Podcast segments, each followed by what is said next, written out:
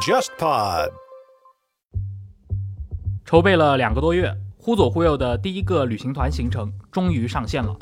今年的九月十二日到九月二十五日，我和李亚男将飞往肯尼亚，跟随动物大迁徙的路线走进非洲。非洲行者杜峰燕将担任本次行程的向导。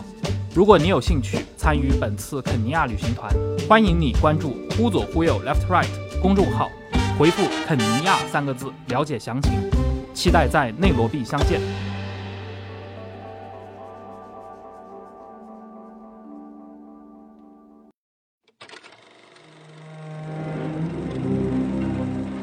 忽左忽右的谍海译文系列已经上线了三年。这个系列最开始基于我的个人趣味，找到沙青青老师，从情报视角回看并梳理美苏冷战的时代。这次我和沙青青算是第一次以国别情报史作为主题，推出付费系列节目《苏联情报史话》。我们在节目里面探讨苏联的情报机构如何在战争和革命中浴血成长，在波谲云诡的斗争当中，随着政治演变而不断的变形，以及这个庞然大物。给今天的俄罗斯注入了哪些历史惯性？我们现在也在公众号“忽左忽右 （Left Right）” 开通了购买收听渠道，你可以直接在公众号菜单栏中点击付费专辑购买收听。当然，你也可以在喜马拉雅、小宇宙、网易云音乐、蜻蜓 FM 这些音频平台购买收听。也欢迎大家把我们的节目分享给更多的朋友，你的分享是激励我们持续生产好内容的最佳动力。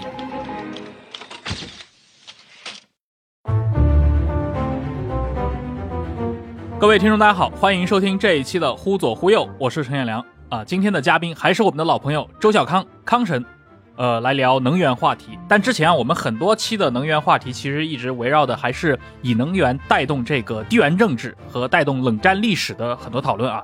因为毕竟涉及到康神的这个老本行专业啊，无论是这个原油本身，还是关于期货行业本身，有非常强的一个专业性的知识。但我们还是想要找一个切入点吧，好好来聊聊这方面的问题。那首先我问一下康神啊，你做原油期货这块做了多少年？呃，我正式做能源化工、做油开始的是从二零一一年开始的。当时我在国内非常领先的一家大型对冲基金私募投资机构在做。当时市场的环境正好是属于一个天下大乱的时期。我二零一一年入行的，换言之的话，就是对二零一一年之前的很多东西，也是在工作当中边干边学。回看这些历史呢，你会发现，实际上里面隐含着非常非常多的有趣的细节。啊，今天一些新入行的从事能源化工研究和投资的人士，可能对这些细节都不那么关心了，但他确确实实还对今天很多事情产生了一个路标指引作用。所以之前呢，我一直想啊，就是来聊一聊关于这个原油，尤其是这个能源期货这个市场本身，其中有一个名词，听我们康神的这个能源及政治系列的听众啊，可能听到过好几次了，对吧？北海布伦特。那像布伦特这样的一个在原油期货内部，其实是个非常专业的名词啊，但是它背后可以带动起这个市场是如何运作的这块的话，我一直想找一个机会来请康神跟我们好好聊一聊，但一直苦于没有这个机会，对吧？这很难找到这个切入点，很容易我跟康神聊两句，对吧？他讲的这些内容我就听不懂了，那对于大部分听众来说肯定也是不友好的。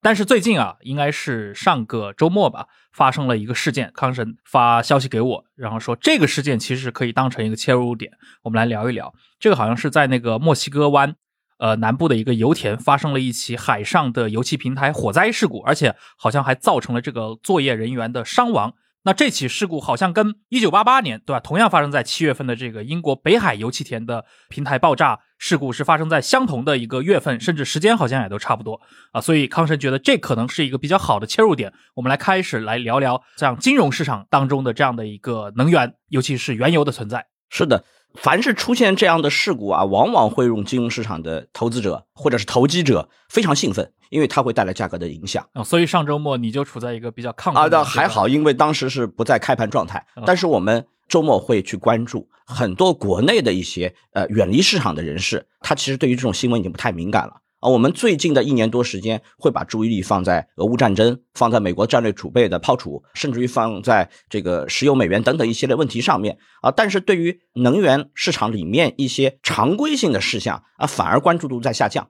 那么这个呃，是一个比较大的事故了。据现在的报道的话，已经是两个人死亡了，而且这个钻井平台的话，当时作业人员有三百来号，那么进行了。这个疏散撤离，哎，哪个公司的平台啊？呃，这个是墨西哥国家石油公司。那么我们知道啊，在这个西半球啊，墨西哥是一个老牌的石油的生产国。虽然近些年的话呢，它的油田不断的衰退，但是呢，在这个墨西哥湾地区，它还是有非常重要的作用的。特别是它的一些的产量啊，直接会反映当地区的现货价格。其实对于全球的原油供需平衡是有是有影响的。那么往往我们在这个季节主要关心的是飓风。啊，因为我们知道的话，热带的飓风经常侵袭墨西哥湾沿岸。对啊，有些飓风的话影响非常大。如果正好刮到的是油气平台所在的海区的话，那么会造成短时间的产量的中断。那么这个是常规的事情。这种飓风对于石油的影响，它倒不是说掀翻了这些平台设备，造成什么原油泄漏，而只是说它会影响全球能源的供给。短期内会有，那么我们还会去分，就只是刮过啊不登陆的，那么登陆以后呢，可能会导致这个供应和需求都有影响，啊双重下降。那么历史上有很多很多这样的案例可以去讲，这种灾难性的这个生产事故啊，其实也是有的。我们把时间拉长的会发现，在这个漫长的油气历史过程当中，这有这种事件不奇怪。但是那些特别恶性的事件啊，随着时间的推移，可能就慢慢淡忘了。那么，像我们在墨西哥湾，大家到现在为止还能记得的，就是当年墨西哥湾 BP 深海地平线钻井平台出现了非常严重的爆炸沉没，以及事后堵又堵不住，然后漏油漏了非常大的量，导致最后形成了一场生态灾难。这个事情大家是记忆犹新的。那么其他一些事故呢，可能记忆就没有那么深刻了。但是它的事故从伤亡角度来说，其实要比深海地平线更加严重。那么深海地平线这个钻井平台死了是十一个人，有一部电影就马克沃伯格拍过一个叫《深海灾难》的片子，就是这个事件改编的。那么你看最后他会把死难者片尾要播报一遍，这是传统的一个电影向这个死者默哀的一个方式。但是你看这个名单其实也就只有十一个。我们今天要从北海啊那次灾难性事故讲起，那么那个事故是人类历史上。海上油气钻井平台或者作业平台，可能是最严重的伤亡事故之一啊！就是我前面说到的那个三十五年前的那次，对，它正好发生在一九八八年大概七月八号的样子啊。实际事故隐患在七月六号就有了，前后呢正好是三十五年。那么这里面还有一些非常有意思的巧合的地方。墨西哥湾那个钻井平台呢，它的名字叫 Nohoch 阿尔法；北海出事情的那个钻井平台呢，叫 Piper 阿尔法。你看，都有一个阿尔法。那么这个 Piper 呢，叫 P I P E R，对吧？比较合适的是把这个 Piper 呢翻成风笛手，苏格兰沿岸的一个钻井平台叫风笛手阿尔法，看上去是比较合适的，对但是这个依然太拗口，呃，所以我们玩点谐音梗吧，Piper Piper，对不对？我们把 I 变成 E，对，然后这样的话我们就变成了呼叫阿尔法，比较顺口。然后的话呢，这个钻井平台当时死了多少人？死了是一百六十七号人，死了这么多。啊，对他不仅有当场死的，连去救援的人还有两个啊，在救灾过程当中是死的，甚至于说在这一百六十七个人当中，有三十具尸体就找不到了，就当场被火化了，或者是炸了支离破碎，或掉到海里面去，就再也找不到了。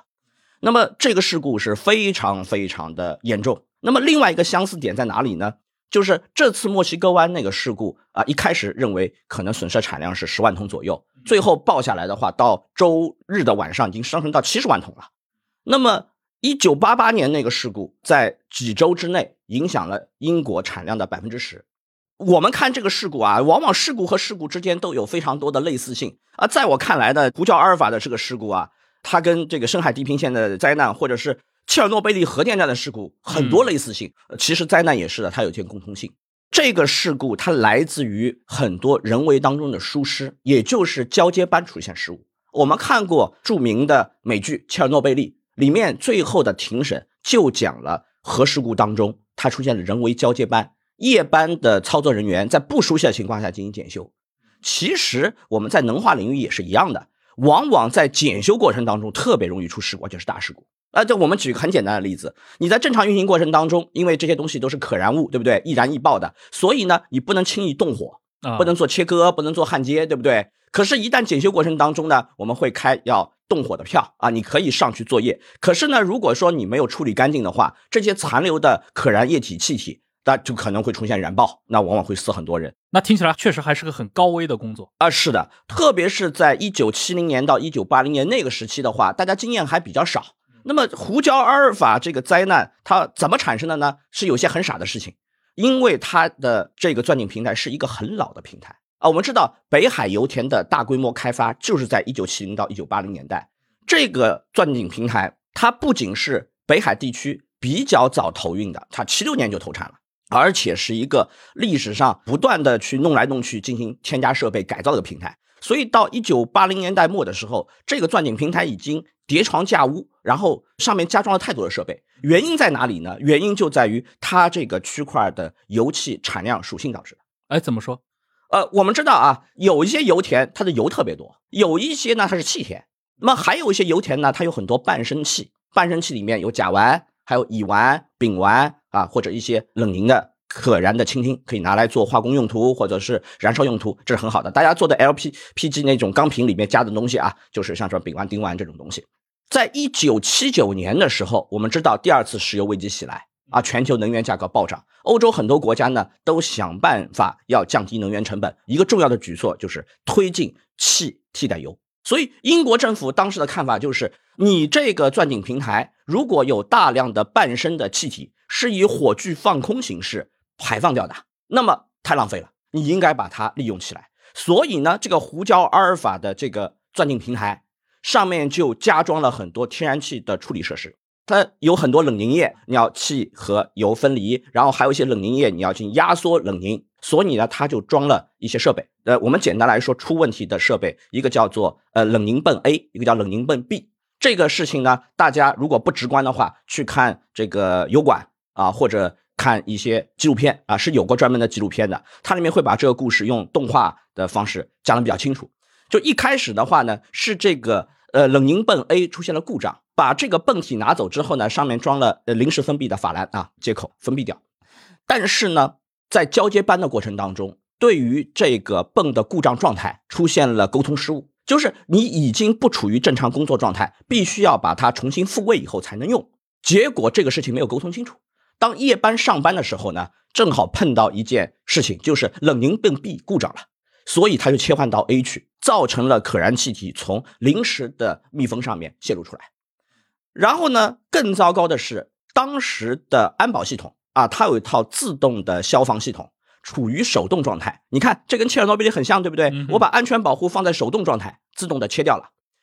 然后呢，因为这个钻井平台反复的进行加装改造，所以导致它里面的结构比较复杂。那么这些气体很快泄漏到了动力机房。那么就像深海地平线一样的，你这些设备如果是吞进了这些可燃气体的话，那迅速就会产生大灾难。这个事故就是一样的发生了。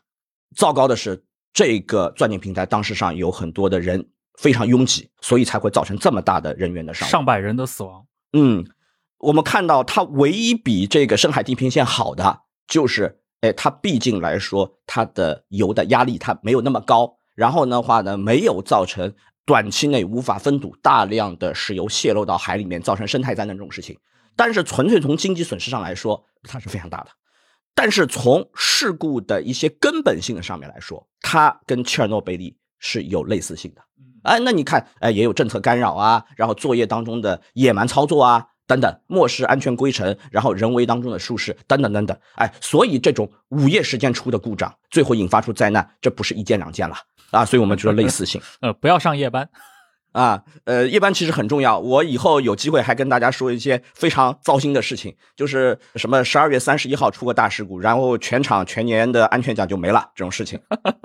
啊，以后慢慢讲，很有意思的。嗯，那么很重要的一点在哪里呢？我们还要讲一下这个胡椒阿尔法平台它的使用方。哎，这个这个使用方如果展开的话，大家会非常耳熟能详。这个公司叫做西方石油公司啊，是个美国的公司，在英国的海域当中在开啊。这个胡椒阿尔法呢，它的这个作业方，哎，这个西方石油公司，这种关系它必定会产生很大很大的争议，对不对？那我们要讲一下这个呃西方石油公司。来，西方石油公司当时在七十年代，他公司的老大叫阿门哈默啊，或者叫阿曼德哈默，著名的红色资本家。以前跟列宁做过生意，后来在改开的早期跟我们的总设计师小平同志有很多的交往，也是最早在中国投资的美资之一。他还在这个山西啊平朔那边去搞了这个露天煤矿，对吧？等等等等，这看来是他同时跟列宁、小平、撒切尔打过交道，呃，打过交道。而且呢，这个阿曼德哈默啊，或者叫阿蒙哈默，他作为一个犹太人，这个继承了这些犹太富商跟英国王室啊或者贵族的交往，他实际上跟现在的查理三世，当时是威尔士亲王，对吧？关系非常密切。这我们具体不敢太讲。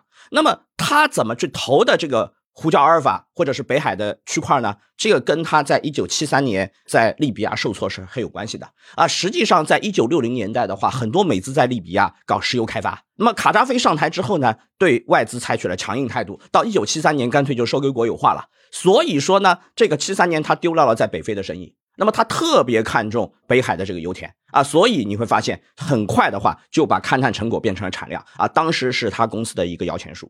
那么到八十年代呢，随着市场的进一步开放，尽管随着时间推移产量下降，但是的话呢，它利用这个北海地区的先占优势，还是使它在全球的石油领域，虽然它不是起点煤公司，但是有它的地位。那么，直到今天，这个西方石油公司还是一个非常著名的公司，甚至于引来了巴菲特的投资。这个就是这段历史很有意思的一段历史。哎，听起来它跟这个英国的关系一直都是走得很近的。是的，那么这种长期的政治投资，最后的话会兑现很丰厚的商业利润，这也是往往很多政商结合的大资本家、大商人采取的路径。啊，特别是在油气这种高度资源依赖、高度政策依赖的行业啊，尤其要走这种上层路线啊，这并不奇怪。那么关键问题就是这个美资的企业啊啊，你在英国犯了事儿，那么肯定要有很多的职责。那么矛头同时也指到撒切尔政府，因为撒切尔政府推动了八十年代中期对于北海的整个的一潭死油化。啊，我们知道，在这个七十年代末，撒切尔上台的时候，他就是面临着英国国内非常深重的经济危机。对，其实，在他上台之初，他就想能够从北海能捞更多的钱，然后呢，私有化是他的一个想法。其实那个时候，北海油田还没开多久呢，但是呢，它有内政和经济方面的双重考量啊，内政方面的。考量就是它建立的这样一套制度，你要综合考虑，因为能源它不仅仅是个经济问题，而且你在这个七十年代第一次石油危机出现之后，导致英国国内能源成本上升，那这个时候你私有化到底是好还是不好呢？而且的话呢，英国政府是一个债台高筑啊，他已经不复日不落帝国往昔的这种辉煌，战后的两次贬值都跟英国的财力拮据有关系，对吧？我们老说工党政府把海军废了，他没有钱啊，他没办法。那么，随着北海油田出现以后，对英国财政的贡献是非常大的。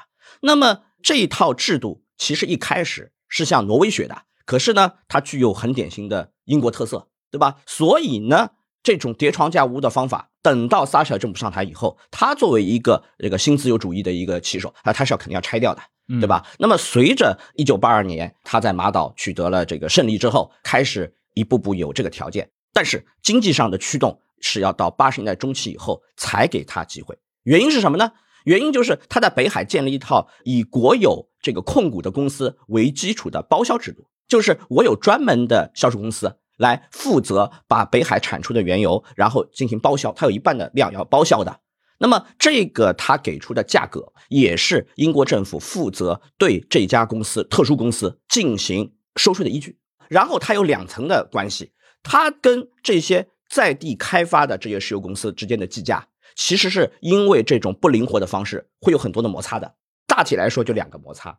我们知道，从这个八十年代中期开始，油价是从高位回落。你回落过程当中，如果你不能够非常有效的反映的市场的价格，你就会造成最后的油卖不出去。而钻井平台的话，你每时每刻油都出来，你船要停在旁边，然后油灌上去，或者通过管道送到岸上去，它必须要是个连续作业。这样的话，往往会带来我的这个石油的产量的滞销，那么对于这个企业是个损失。然后的话，另外在税项上面也很复杂。那么税项上面呢，就给了这些公司一定的空间。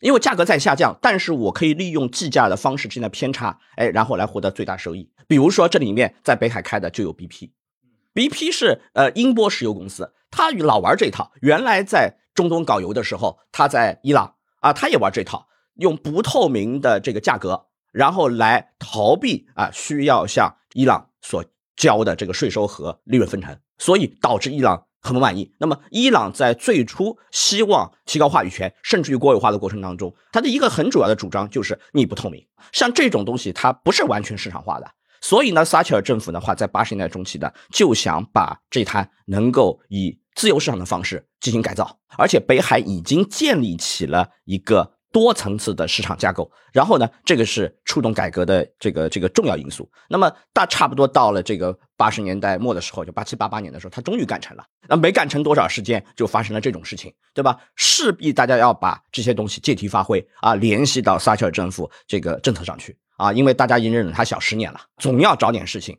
而且呢，撒切尔政府的话也知道这个事情对当地的经济的冲击非常大，因为短期内产量掉百分之十。呃，这个钻井平台呢，就在苏格兰阿伯丁的东北部，大概差不多不到两百公里的海边上面啊，所以呢，岸上有很多的呃服务啊，是支持这个北海油田开发的啊。如果你短期掉的话，那当地的这个民生也会有冲击，所以他赶紧就赶到当地去，要进行慰问，然后要协调救灾，同时的话呢，要安抚一下下面的情绪，因为很多的这个亲朋好友可能就在钻井平台上。阿伯丁不不是一个特别大的地方啊，如果大家看这个苏超的话，就知道有支球队叫阿伯丁，对吧？那这个事故除了给撒切尔政府当时造成这种政治压力以外，它对于比如说像这个金融市场本身有产生哪些直接的影响吗？这个我们要说啊，它导致很多人这个郁闷不已。为什么说郁闷不已呢？因为就在一九八七年末到一九八八年初的时候，在这个布伦特原油期货上市之初，发生过一次逼仓事件，但这个逼仓没有成功。我某种角度来说呢，这伙计可能发动的过早了。啊，他在砍仓之后一看，钻井平台出了问题，而且的话呢，短期内掉了百分之十的产量啊。如果自己再多能顶几个月的话，那没准能赚大钱，对吧？但事情就是这么吊诡，往往这种大机会呢，心不随人愿啊。你布局布的很好，可是就差一口气。哎，你讲讲这个逼仓本身吧。好的，这个逼仓呢是历史上非常著名的一个逼仓，然后呢，它反映出是七十年代以来崛起的这些石油投机资本和老牌七姐妹公司之间的一个。巨大的冲突。那么我们要讲一下，就是金融市场，我们讲期货啊，或者远期啊等等，类似这些市场里面，我们都会讲一个俗语。这个俗语是什么呢？就是钱永远比货要多。如果你集中子弹，集中很多钱的话，是会造成一个优势的。但是你是否优势大到面临这些在实货领域非常具有传统优势，呃，在产量、物流等等方面就优势，钱也不少的这种石油巨头情况下，你能不能一定能赢？这个在一九八八年就做了一次尝试，但是最后不幸以多头巨亏告终。那么这个人呢，是这个环球油品公司的老大啊，是个荷兰人。我们的名字很长很长，简称我们一般叫约翰·杜斯吧，对吧？为什么呢？你要是把他的全名念出来的话，你你会发现非常晕菜啊。他叫约翰尼斯·克里斯蒂安·马蒂努斯·奥古斯丁努斯·玛利亚·杜斯。啊，我这个如果不记点笔记的话，我是肯定背不出来的。行了，这名字就念一次得了。对，这个名字你听上去像是这个罗马皇帝，对吧？嗯，啊，都都是艾斯啊，对吧？好家伙，对吧？荷兰人，荷兰人在金融市场里面，特别是在期货这个领域当中，这个呃，也可能叫有口皆碑，也可能叫臭名昭著吧，对吧？因为这期货的一个主要的发展的来源就来自于阿姆斯特丹嘛。然后呢，在这个现代，在大宗商品的这个投资和投机领域啊，荷兰人的身影也是经常会看到的。那么。这个环球油品公司呢，它是做原油黑市起家的。怎么叫黑市呢？因为有些油呢，它不大好做买卖。它做什么？做苏联和伊朗的原油，卖给谁去？我们知道，这个南非曾经实行种族隔离政策，而被全世界 diss，对吧？啊，长期国际制裁，所以南非又是没有什么油气资源的啊。那么它要油，所以呢，这个荷兰人跟南非比较容易做生意，因为南非白人嘛，就是你这个布尔人就是荷兰裔的，对不对？所以他比较容易做这个生意。那么，这个环球油品公司啊，或者说杜斯，曾经做了南非一半的原油进口，这个让杜斯赚到了超过十亿美元的钱。大家想想看，这是八十年代末啊，所以他是不差钱的。他现在要赌一把。他看到的是什么呢？就是八十年代中期啊，我们经常说沙特发动价格战，对吧？然后呢，这条主线的话是讲俄罗斯怎么因为这个油价不断走低，然后最后走向经济崩溃，对吧？那这个叙事，但是其实真正的市场化会有有趣很多。这里面很多人不信邪的不是不信邪什么意思？就是他觉得价格总是要反弹一下，总是想去做多。哎，对，抄底的人永远是有的啊，因为上涨的天花板这个是无限的，对不对？那他们认为跌总是有限的啊，所以他们肯定没有看到过二零二零年原油负价格嘛，对吧？呃，这个毁毁三观的东西。那么到一九八八年呢，它有一定的理由。从大的环境上来看，一个是油价已经跌了几年了，这个欧佩克主要的国家这个受到自己的石油价格战的这个影响也很大。另外一个呢，哎，我们要注意，一九八八年，一九八八年是两伊战争最后的高潮。一九八七年底到一九八八年初，伊朗在竭尽全力猛攻巴士拉，一旦把巴士拉拿下，那么会发生什么结果呢？就是伊拉克南部的出海口。也是南部油田所在地就会进阶丧失，那这个影响就非常大了。而且双方的话，这个还不是要搞城战，要搞这个打油田设施、打这个海上钻井平台、打这个油轮等等这些什么，他们都干。那么到一九八七年底、八八年初的时候，正好是两伊战争的最后的高潮，所以你在这种环境下，似乎是可以做一把的。一个是跌了几年，价格已经在低位上了；另外一个是环境具备，所以呢，他要干。那么这个杜斯呢，他碰到了两个强劲对手，那就是七姐妹当中的壳牌和埃克森啊。我们知道，还有后来埃克森跟美孚合并，就是埃克森美孚，它也是标准石油系的公司。那么壳牌的话呢，是英和皇家壳牌嘛，它在北海地区的话，因为它这个特殊身份，壳牌是新七姐妹，呃，老的就有了啊啊啊。他们两个巨头联合起来，再加上这 BP 啊，老江湖对吧，也是这个地方的这个霸主之一，所以他们如果能够提供额外的原油供应的话。那么这个多头是有风险的，嗯，那么更坏的是什么呢？更坏的就是这个杜斯他的表现太过张扬了，啊，因为前面赢过太多把，对吧？呃，天不怕地不怕的，所以呢，这个壳牌呢，他们的交易员非常不爽，不在大平台公司的杜斯，那么他是后起之秀嘛，那么把消息故意放给了媒体，一放给媒体的话，我们最怕的是什么？见光，你的头寸暴露在世人之下，就好比是露水。暴露在阳光之下，你很快会蒸发掉的。那么，其他的空头还有其他金融投机资本呢，会像闻到血腥味的食人鱼一样蜂拥而至，然后你就是啃噬，对吧？那么，期货圈里面有句行话，就是你逼仓不接货就是耍流氓。它是集中了很多资本啊，企图把市场里面的流通盘控住啊，或者是从期货上直接去借大量的货，那么是需要大量资金的。而这些你又需要很强的识货处理能力啊，你不能说只考虑接不考虑卖。那么在这种情况下，杜斯不得不认怂，而且因为他的头寸太过集中，你一集中你就不太容易平出来。最后的结局是巨亏六个亿美金啊！我们看看这个杜斯还是很有钱的啊，他这超过十亿美元的身家，很多的版本有不同的数字，我们一般认为是十亿美金。然后呢，这个六个亿的美金亏损，在一九八八年也很可怕了啊，它至少相当今天的十五亿美金以上。啊，也就是这个亏掉了一百个小目标吧，啊，一百亿人民币，一百亿小目标，这是非常可怕的一件事情。这表明呢，在这个一九八零年代中后期的时候，在全球石油市场里面，金融投机资本和产业资本相抗衡的时候，啊，产业资本还是拥有非常大的胜算的。嗯，石油佬还是实力更强啊。对，然后呢，这里面呢反映出另外一个情况，就是这些石油巨头它并不是吃老本的，它也在顺应市场的变化。原来的话，这些他对金融市场他比较远，他注重的是什么呢？维持一个很庞大的资产，要么是油田，要么是炼厂，很注重维护客户关系，对吧？甚至于说他有很强的分销网络等等。但是在七十年代之后，他看到原来他的体系崩溃了，因为他原来体系有很大一部分是建立在殖民体系当中的，他在这些富产石油的国家，然后他有呃公司，但最后被私有化了，他不得不直接在市场里面，所以他学得很快。在一九七零到一九八零年，他们进入市场里面啊，他们也根据市场的价格来做自己的采购价格和销售价格。同时的话，他们也利用自己的优势啊，这个优势包括它的信息优势、资金优势、物流优势、产量优势，因为它其实还是有自己的产量的等等。那在市场里面扮演了很重要的角色。那么我们前面说了壳牌，说了埃克森，其实的话，BP 也很强啊，甚至于 PP 是这里面最强的之一了。那么这个里面呢，你看到，在一九八零年代末的时候，还没有什么华尔街大投行巨头的身影，对吧？因为他们刚开搞的时间不长啊。因为华尔街原来他们做债券、做股票很行，他们做商品的话，基本上是一九七零年代末到一九八零年代初的事情，还在摸索过程当中。那么这个是当时的情况。嗯，野蛮人还没闯进来。应该来说，这个产业的分化重组和大家摸清楚游戏规则之后，引致更强大的金融资本，呃，这个事情还没有发生，这个要等到这个九十年代以后才慢慢一点点演化过来的。嗯，哎，不过也说不清楚这些金融资本跟这种石油资本相比，谁更野蛮了。嗯，呃，如果不野蛮的话，我们就不会看到负价格了，对不对？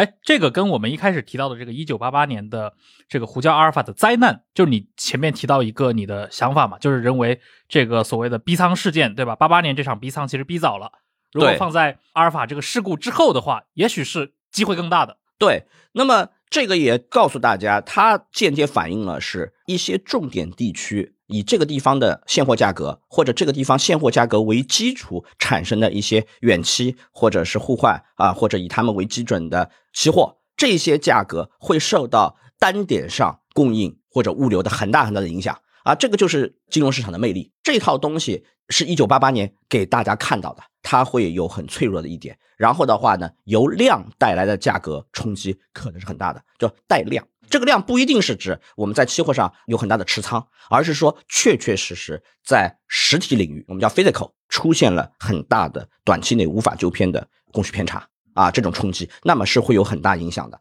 那么看到了这种影响，大家开始把它做进去，对不对？呃，有了这个前车之鉴的话，大家其实在交易上面会更加对称。即便大家看到价格战还在持续啊，那么价格还在下行，到一九八八年底的时候，两伊战争可是结束了，但是你会发现市场会更加平衡一点。啊不会说啊一门子我都去做空，那么这个时候多空会以一个更加平衡的角度参与市场。等到一九九一年海湾战争期间，对吧？那是个更大的冲击量，而且持续时间更长。从一九九零年八月二号开始入侵，到来年战争打完，那战争打完以后，科威特还有很多油井着着呢，你还要灭火，对吧？还有很多的这个浮油，导致说你的作业会有一些问题等等，这一系列的问题都会考虑进去，所以。大家对于石油市场的认知其实大幅提升了。嗯，我是程彦良，下个月我会参加 Mind Park 创意大会二零二三创意中国的论坛。Mind Park 是国内领先的专业型创意商业大会，由综合创意内容平台 Topis 顶尖文案发起，旨在帮助全球商业领袖与创意先锋寻找新环境下的创新方案与创意商机。我主持的创意中国特别单元将围绕文化如何驱动商业创新展开探索，欢迎大家持续关注。哎，在这过程当中啊，前面你在介绍这个阿尔法事故和八八年逼仓事件的时候，其实已经提到了啊，北海布伦特原油期货，这个是不是也是在八十年代中期开始出现的新事物？呃，是的，单纯从原油期货来看。实际上它不是一个特别新的产物，嗯啊，我们常规说期货啊，首先会想到农产品啊，有些的基本金属，特别是像铜这样的，它们的时间都远比原油要悠久，特别是像主粮类的小麦，还有一些这个经济作物，像棉花，它的时间非常长。可是呢，这个原油的话，那为什么大家感觉说这个时间已经很长了，对不对？可能是因为它特殊的影响力导致的啊。原油是全球第一商品。除了原油以外，还有它衍生出来的像成品油和原油有类似性的，也是油气领域的那种天然气等等。它在全球能源领域，它是扮演了非常重要的角色。我们甚至于可以说，所有的贵金属、所有的黑色金属啊，那就是钢铁一类的，或者是它的原料吧，铁矿石，所有的基本金属全部加起来啊，你也不及原油。嗯啊，它是个非常非常巨大的市场，商品之王啊，商品之王啊，我们不要小看。那么争夺这个商品之王，或者说推动这个商品之王，它走向。市场化，那么这是有一个漫长过程的，其实里面也伴随着很多的尝试和失败。来讲一讲，在漫长的年代里，有很多推出原油期货的尝试。那么最早获得成功的尝试在纽约商品交易所，就是 NYMEX 啊。那么在七十年代末的时候，NYMEX 遭遇了很多的经营困境，因为它的产品的话，呃，并不受市场欢迎，同时的话呢，它也遭遇了一些市场的恶意操纵。那么在这种背景下，它需要转型，所以在七十年代第一次石油危机已经发生的背景下面，他看中我是不是可以从成品油、原油当中切入，把整个交易所变得焕然一新。所以他的第一个尝试是把美国的取暖油作为一个期货品种先上市推出来，然后正巧这个推出的过程当中爆发了第二次石油危机，也就是呃伊朗伊斯兰革命之后啊发生了全球原油价格的暴涨，那么顺理成章的。他就把这个原油期货作为一个保值工具推了出来。那么到一九八零年代初期的时候，在美国的 NYMEX 上已经是具备三个啊不同的油种，两个成品油加一个原油。那么先有成品油，再有原油，这个就是原油期货最早成功的尝试。那么紧接着纽约商品交易所呢，欧洲人也开始发展自己的原油期货，那么就是我们今天说的布伦特原油期货。可是呢，在最初的时候，这个合约设计出现了问题，它并不受市场欢迎，所以它进行了二次设计上市。我们今天看到的是二次上市之后的一个结果。那么最初布伦特期货市场的设计跟美国比较类似，它都是基于一个社会公共罐的这样一个方式。那么也就是有大量的储罐集中在一个地区，用储罐的进入和出库，然后来反映这个地方局部的平衡，然后把这个供需关系变成一个期货合约。那么欧洲选的地方在哪里呢？啊，它选在西北欧。这个西北欧有一个三角地带，是在比利时和荷兰三个主要的城市，我们称之为 ARA，那么就是安特卫普、阿姆斯特丹、鹿特丹。那么这三个城市周边都有大量的炼厂。那么，为了炼厂服务，它会有大量的灌区啊，我们有的时候也称之为 tank farm 啊，就是叫油罐农场。那么有了油罐，有了社会库存，那么是不是就能做出一个期货合约呢？那么布伦特它的历史告诉你还不尽然，因为它需要大量的供应者和大量的需求者，然后有很多中间商才能够让市场活跃起来。所以美国那种机制就不太适合欧洲。因为欧洲的话是大的贸易商、大的炼厂、大的石油商占主导的这种情况下呢，市场参与者不够，使得最初设计的这一版布伦特合约出现了不受市场欢迎啊，没有热起来的这种局面。所以到了八十年代中期，它才根据实际的北海市场原油现货交易或者远期交易的这种机制，那么构建了一个多层次的市场体系，推出了第二版的布伦特期货合约。这套机制呢？说老实话，很英国的啊，它反映了英国的传统。我们说美国那套期货啊，不管是芝加哥的，还是美国也有原来有很多其他的交易所，比如说像堪萨斯啊，他们有很多小的交易所。你看，它是农产品，农产品的特点就是小的生产农场主，对不对？市场上很多，它有一个分散的特点，所以交易非常活跃。他们在十九世纪末的时候，包括到二十世纪早期的时候，它没有电子设备，对吧？在在黑板上不断的去擦写，呃，非常火热的啊，打手势叫价啊，这是他们的传统。但是油这种东西非常非常大众，它可能是有英式的这种特点在里面，所以你发现这套制度的话，在英国它会传承下来。也反映出，呃，英国有它很多的文化惯性啊。你看到这个，我们以前说过，呃，宋鸿兵有一本书叫《货币战争》，对吧？啊，他写了非常多卷，我都记不清楚写了多少卷的货币战争了。他的早期几卷里面反复说，这伦敦的黄金市场，呃，是如何如何的，经常有密室的密谋这种倾向在里面，对吧？阴谋论啊，阴谋论。呃，我们是不支持阴谋论的。但是呢，它确实在一定的侧面上反映出这个是有一定的英式金融交易文化在里面，就是一些那种小圈子的小圈子主要的交易者，包括交易所也是要的。交易所它的有席位啊，席位的话是一个很值钱的东西，对吧？这就好比是大家在外面看着挂的赔率在赌博的，和在雅间里面赌的是不一样的啊，确实是有这种金融的分层的差别。那么这种制度的和美式的这种交易文化呢之间，它就有一定的冲突。双方在主要的大宗商品品种上有较量啊，特别是在能源品种上有较量。最后呢，它引发了是蔓延二十年的交易所之间的大并购。比如呢？啊，我们现在讲的纽约商品交易所其实是已经归于了芝加哥商品交易所了。我们现在还能看到 NYMEX 这个牌子，嗯，然后它特别特殊，NYMEX 这个牌子保留了，但是它归于了谁呢？芝加哥商品交易所。然后呢，现在我们讲的这个洲际交易所是指的这个 ICE。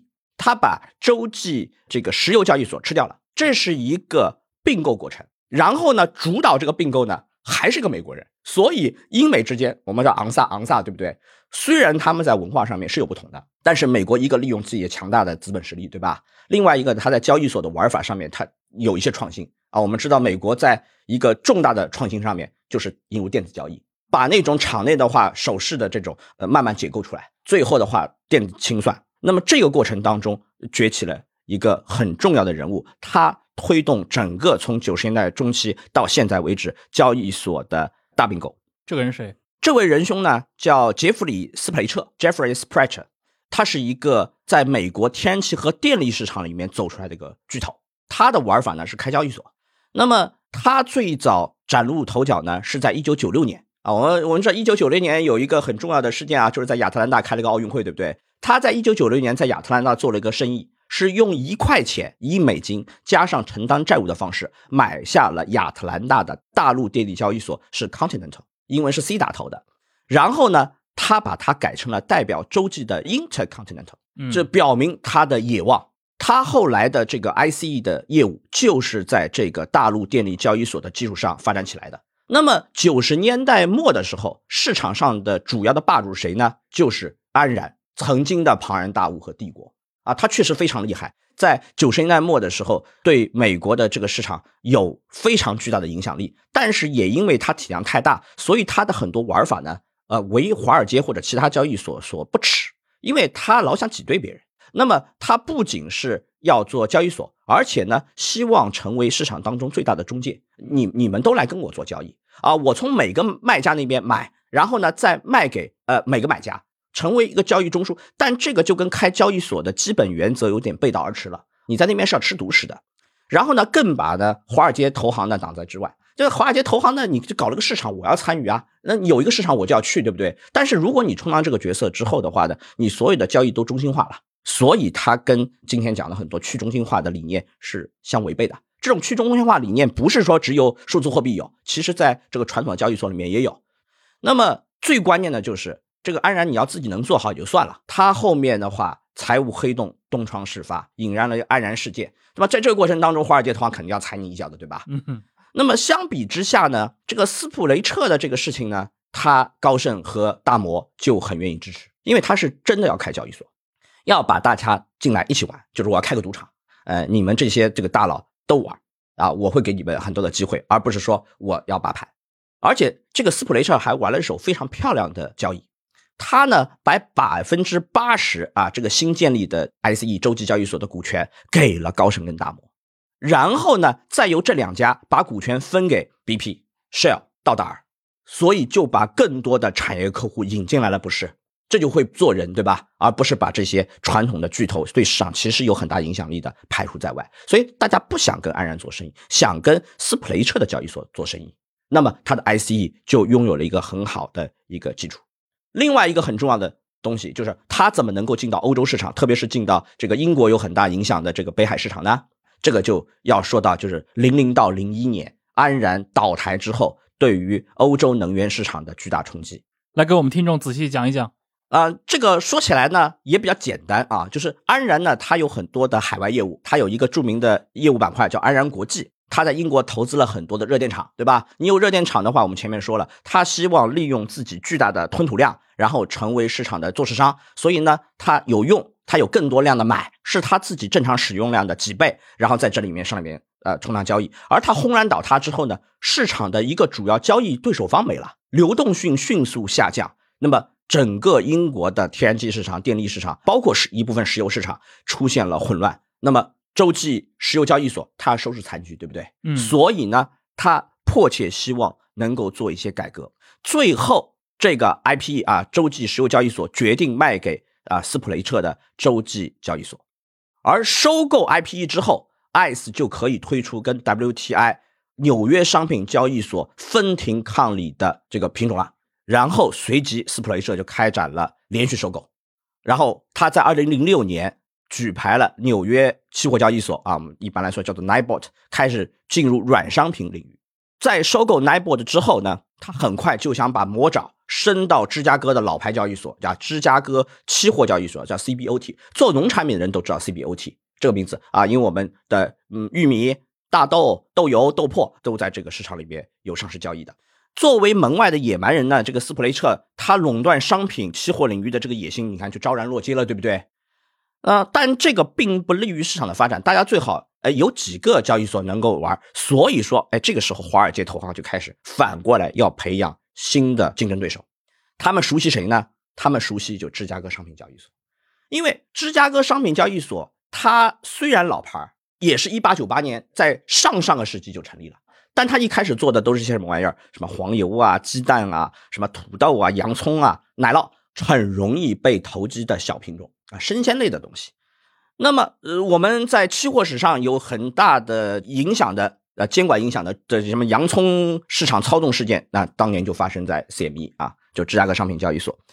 后来芝加哥商品交易所做大，是因为在七十年代初的时候推出了外汇期货，所以你看华尔街对这些玩意儿他会更加熟悉，所以培植这样一个竞争对手来搅局、来分庭抗礼，那显然是一个合适的选择了。最后，在华尔街的推动下，他们促成了 CBOT 最后卖给 CME，而不是卖给 ICE 洲际交易所。这样的话呢，就形成了芝商所和洲际交易所两强之间的对抗。然后呢，芝加哥商品交易所转手收购了我们前面说的纽约商品交易所，就是 NYMEX。那么这一个过程反映的就是全球主要的金融市场在期货领域当中的分化组合。这个背后什么呢？背后大家都想要这块，因为它是全球第一商品，商品之王。它能够衍生出的金融服务，能衍生出的交易量是非常非常巨大的，影响巨大，利润丰厚。哎，他们要做这个生意。嗯，在交易所竞争的背后呢，很重要的一点就是大家都想要是举直全球原油定价体系之牛耳。这个就引申出一个问题，就是我们今天在全球这个主要的商品，我们到底如何定价的？它有个定价体系是有一个漫长的变迁的啊。我们前面讲了这么多，讲布伦特啊，讲讲讲美国市场，讲交易所之间的，它背后实际上是全球定价体系之争啊。这个已经是蔓延几十年，可以说从这个一九六零年代，大家要去殖民化。这个石油输出国组织欧佩克成立，然后呢，石油国有化，然后石油开始进入一个从传统的大公司内部定价或者是固定价，向更加市场化、有弹性的浮动价方式发展。那么这个过程当中一定会出现，大家要有一个定价基准，这就是定价基准的呃起源。然后呢，最后它会发展出一个非常复杂的定价体系来，有定价基准，然后是定价体系。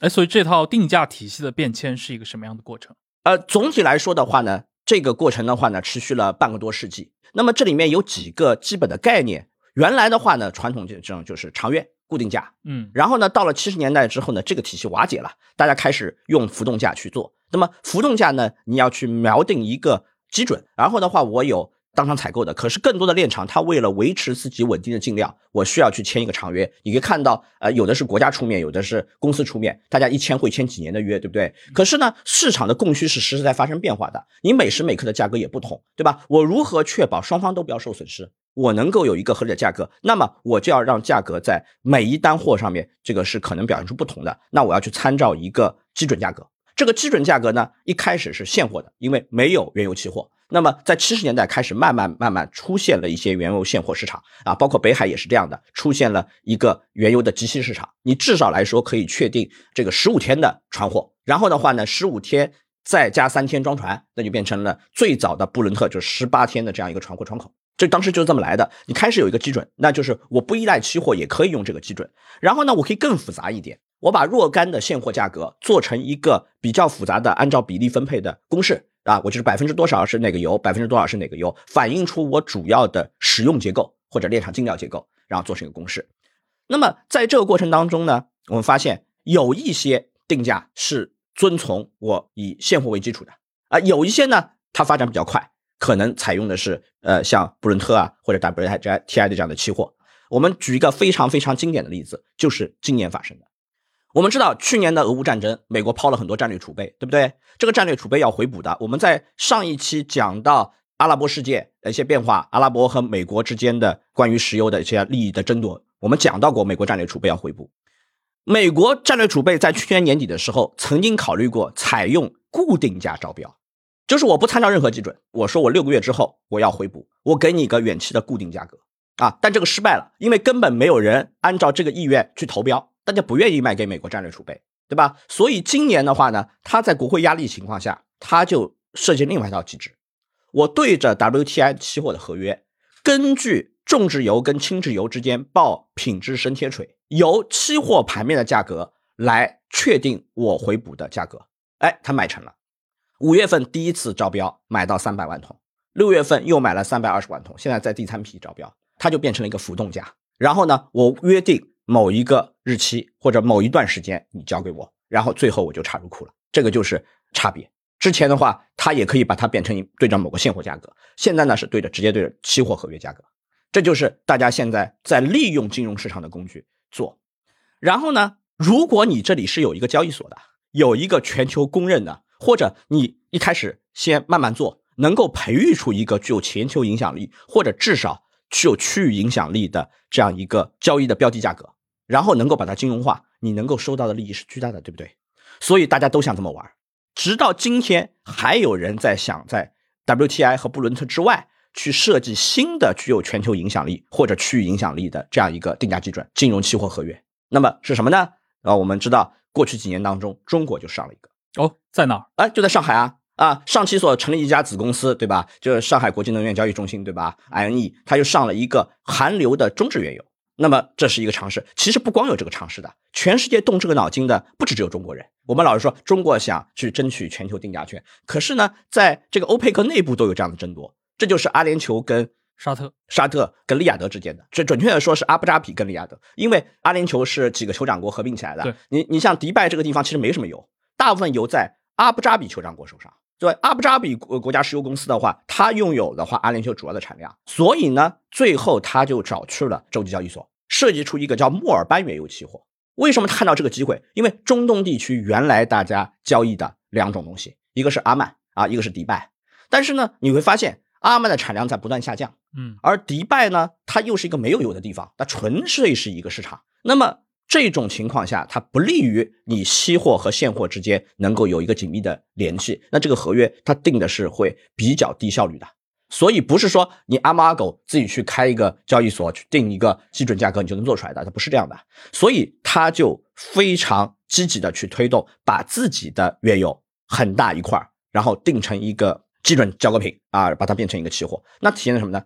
在欧佩克世界里面，或者说海湾阿拉伯国家里面，沙特跟阿联酋之间就要争夺啊。我们之前讲过，在天然气领域，就是沙特也要去分卡塔尔这个市场份额。然后，但油也是一样的。虽然沙特有一千万桶上下的这个产量，但实际上它对于海湾的这些阿拉伯产油国，它的领导力啊，也不是是有像大家想的那么这么呃强。而且你经常会看到，在历次的欧佩克会议当中，经常阿联酋会唱一些反调。嗯啊，这个就是大家互相在争夺，对吧？我争夺到后面，我不仅要哎在分配我产量的配额上面要争夺，而且我甚至都要在市场建构上面做一做。那么这个市场建构，你发现它是一定要跟英美资本搞在一起的，没有英美资本的支持协力，它没有办法搞出来。英美也愿意乐的去搞出这样一些合约标的来。这样的话呢，一个是活跃市场，可以把更多的呃这个交易者引进去。有了活跃的话，他们能坐地收钱，对不对？另外一个呢，它也鲶鱼效应，使得市场的话能够有一个更加反映基本面的这样一个定价工具，它热的市场能够有一些变化出现。啊，你没有变化，死蠢一团的市场其实是不利于啊，像华尔街资本这样的，它要市场要有一些变化，要引一些波澜。那么我们讲这个过去二十多年市场最大的波澜，那肯定就是中国人进入市场了。这这是作为买家进入市场。对的，就在八十年代，中国还是一个很重要的原油出口国，所以对于呃油价下跌，然后呢搞垮苏联的话，我们其实也起到了推波助澜的作用，对吧？我们只要多卖点大庆石油就可以了。啊，但是更重要的是什么呢？在九十年代末啊，随着中国经济的发展啊，我们国内的石油消费上升，然后呢，我们进口依存度上升之后，在全球的贸易环节当中，我们的占比是提高了，所以呢，中国在里面就会发挥一定的作用。而这个作用呢，其实并不像大家想的那样啊。很多人讲到全球的这个大宗商品市场，中国总是一个受气包，总是一个受人坑害的形象出现的。其实并不是这样。我们不仅不是单纯的这种维度的形象，而且我们对市场建构曾经发挥过非常重要的作用啊。有什么例子吗？啊，当然有了啊！我们以前经常讲的最不好的例子就是这个中航油陈九龄事件，对吧？啊，对不？其实这个事情我们没有必要多讲啊。两千零六年，我们讲这件事情太多了，但是在二零零二年的时候，实际上我们对市场产生过一次非常重大的啊，甚至于说革命性的影响，是什么？实际上，因为中国的进入，在市场里面引发了一次软逼仓啊，那就是在二零零二年。什么叫软逼仓？软逼仓就是最后的话呢，它没有形成一个破坏性的影响，对吧？最后多头空头可能都都撤了，就是失败的逼仓。呃呃，也不完全是啊，就是它。造成了市场的某种冲击啊，呃，有的时候它也并不是故意的啊，啊，可能确实市场里面产生了这样的买方的需求，导致市场短期内出现了不平衡。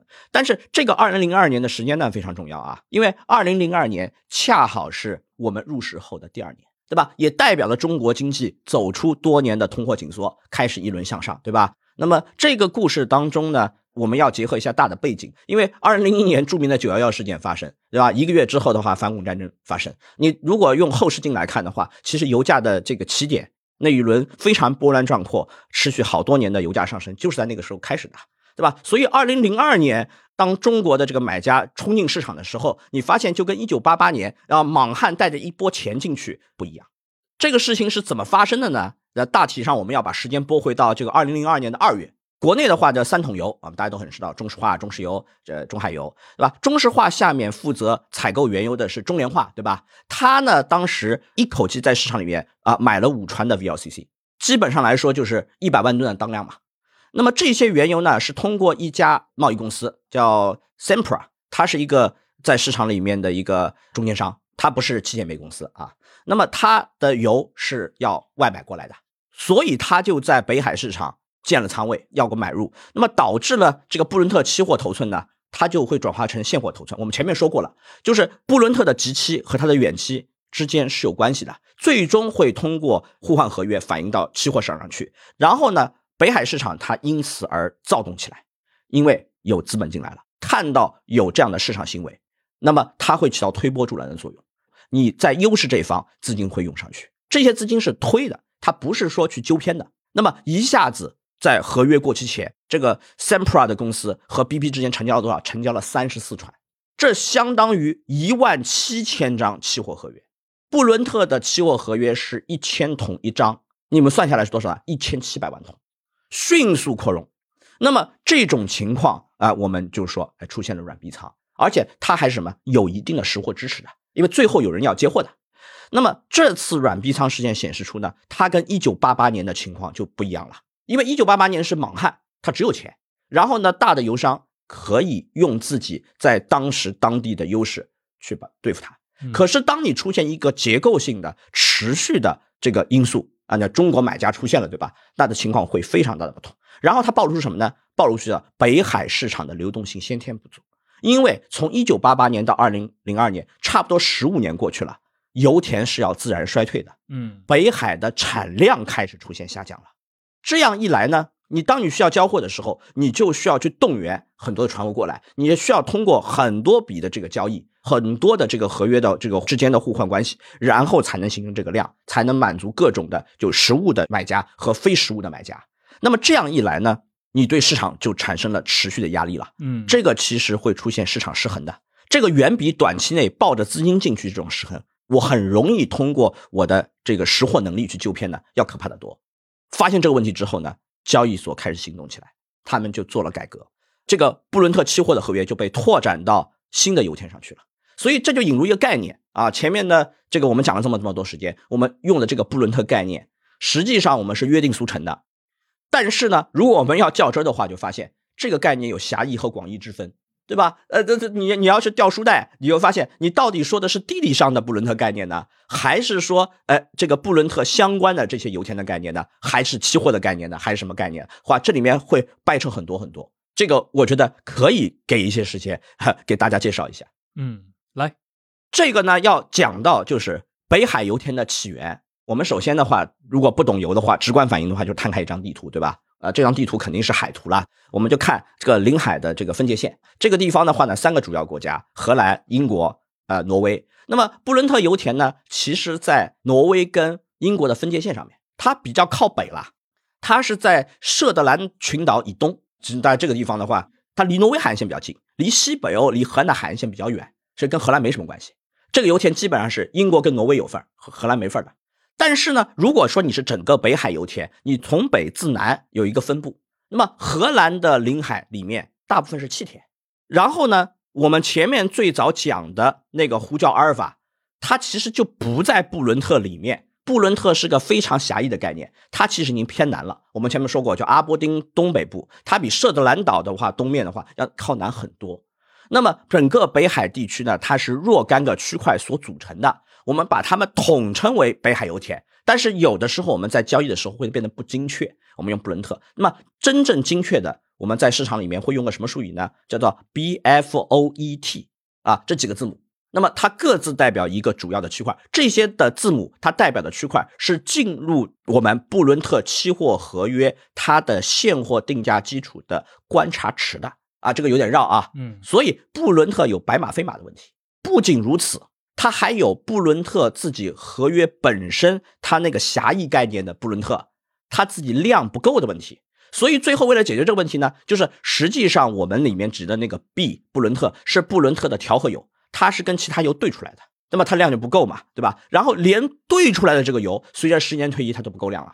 所以我们需要把更多的其他的油田搞进去，这个就是我们从九十年代开始就做这个思考。等到二零零二年中国买家进去之后，形成了市场冲击了。二零零二年七月份，他就把布伦特合约的观察拓展到 Fortis 和 Osberg，对吧？这就是 B F O E T 当中的 F 跟 O 啊，还有个就是 S x f i s k T 就是 Troy。那么这几个油田都是属于北海油田的范畴。现在的话，因为这个地方还在持续衰退，大家已经把目光放到其他地方去了。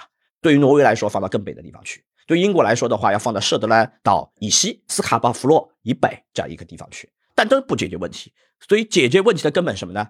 就是想办法把一些非北海地区的油能不能纳入进来，就把它纯粹作为一个金融交易市场。我可以通过物流关系把一个很远的货能算进来。那么这个货是什么呢？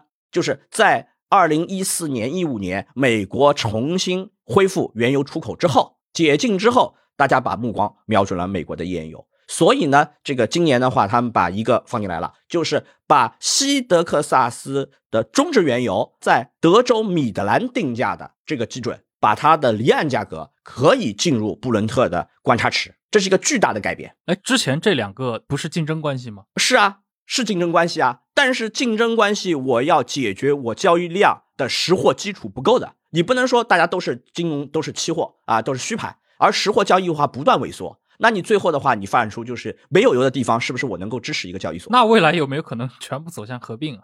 那我们要看这个物流关系啊，因为物流关系的话，它有的地方它不是双向的嗯啊。我们讲这个，你出现这个产地跟销地之间出现物流逆向，这是很少见的，就跟时间是有箭头一样的，他们有特定的常规的物流方向，这个是比较稳定一个结构。只有在出现一些意外情况下，才会出现倒流。那么现在的情况就是，美国或者说西半球、美洲成为全球原油的一个主要的增产地和出口增量地。嗯那么这些油的话呢，它会灌入我们叫做大西洋盆地市场。大西洋是哪里呢？大西洋盆地两边是西欧、非洲、北美、南美。那么这些地方呢，是全球石油增量比较多的地方，它会通过物流关系进入到欧洲市场，所以呢，我就会对北海当地的价格有影响。那我何不如把美国的价格引入进来，对吧？它其实是一种外溢的一种效应，可以这么理解吗？应该说是把野蛮人主动请入进来。嗯所以大家不能够以零为和的搞市场，以零为和的搞市场，你最后随着时间条件的变化，你可能会把自己做死。这就是说，全球的金融市场它是有竞合的，有竞争也有合作。我们看到了几次融合关系，一个是哎美国式的交易文化，加上现代化的电子清算，然后改变了布伦特市场的生态，甚至于说把 IPE 收掉了，ICE 做了老大。然后呢，我们再看到反过来的话呢，这英国人要维持布伦特期货合约带在全球的影响力，所以他要把美国的石油要重新以新的方式把它引入进来。嗯，哎，那我插一句啊，你从整个这个石油产量上来说，对吧？北海油田它在全世界的这个石油格局中，它也并不是说数一数二。那像中东的这些石油国家，包括像俄罗斯，对吧？这都是传统的油气大国，为什么他们没有形成这种具备世界竞争力的大型交易市场？我们首先要看啊，这个地方的话，你是有产地市场和销地市场，嗯对吧？呃，销地的话呢，你会有比较多的买家，然后的话呢，它有不同类型的买家，你的话会有很多的这个衍生品出现。你除了有直接炼厂进料的关系，你还有成品油。那么这样的话呢，它会比较容易形成一个交易。所以你会发现，呃，你没有买家，就单纯只有卖家，或者说单纯只有几个大的买家里面市场存在，它是不足以把市场搞得非常活跃的。这是第一个问题。第二个问题呢，它需要很多金融的基础设施。中东也想搞，中东也很有钱，但在中东金融基础设施的构建是不充分的。比如说，叫欧洲人卖，它是本地的油，那么相对来说的话，中东过来的油它是主要的量，但是呢，欧洲本地的产量是个补充。可是呢，中东人他觉得在这个市场里面，我可以参照你本地的价格，然后定我自己的价格，他就接纳了。那原因在哪里呢？原因在于说，这个事件发生之前，这个中东人已经习惯说把自己获得的石油美元存放在欧洲了，他交易比较方便，嗯对吧？呃，这个是金融基础设施上面的原因。如果你没有很多的这种条件，你是不具备的。所以我们要前面讲到，在上海上这个呃原油期货的时候，最后要敲很多章。它不是说你想上就能上，你有很多监管部门，我们的商品期货是归证监会管的，可是光有证监会是不足以让原油期货上来的，你需要外管，需要人民银行的特殊的一些政策。然后的话，你需要这个海关总署，因为它是保税原油啊，存在储管里面。那么这些都要，最后你要发改委，发改委弄完了之后，你还要上总理办公会，章很多，这是我们的监管体制决定的。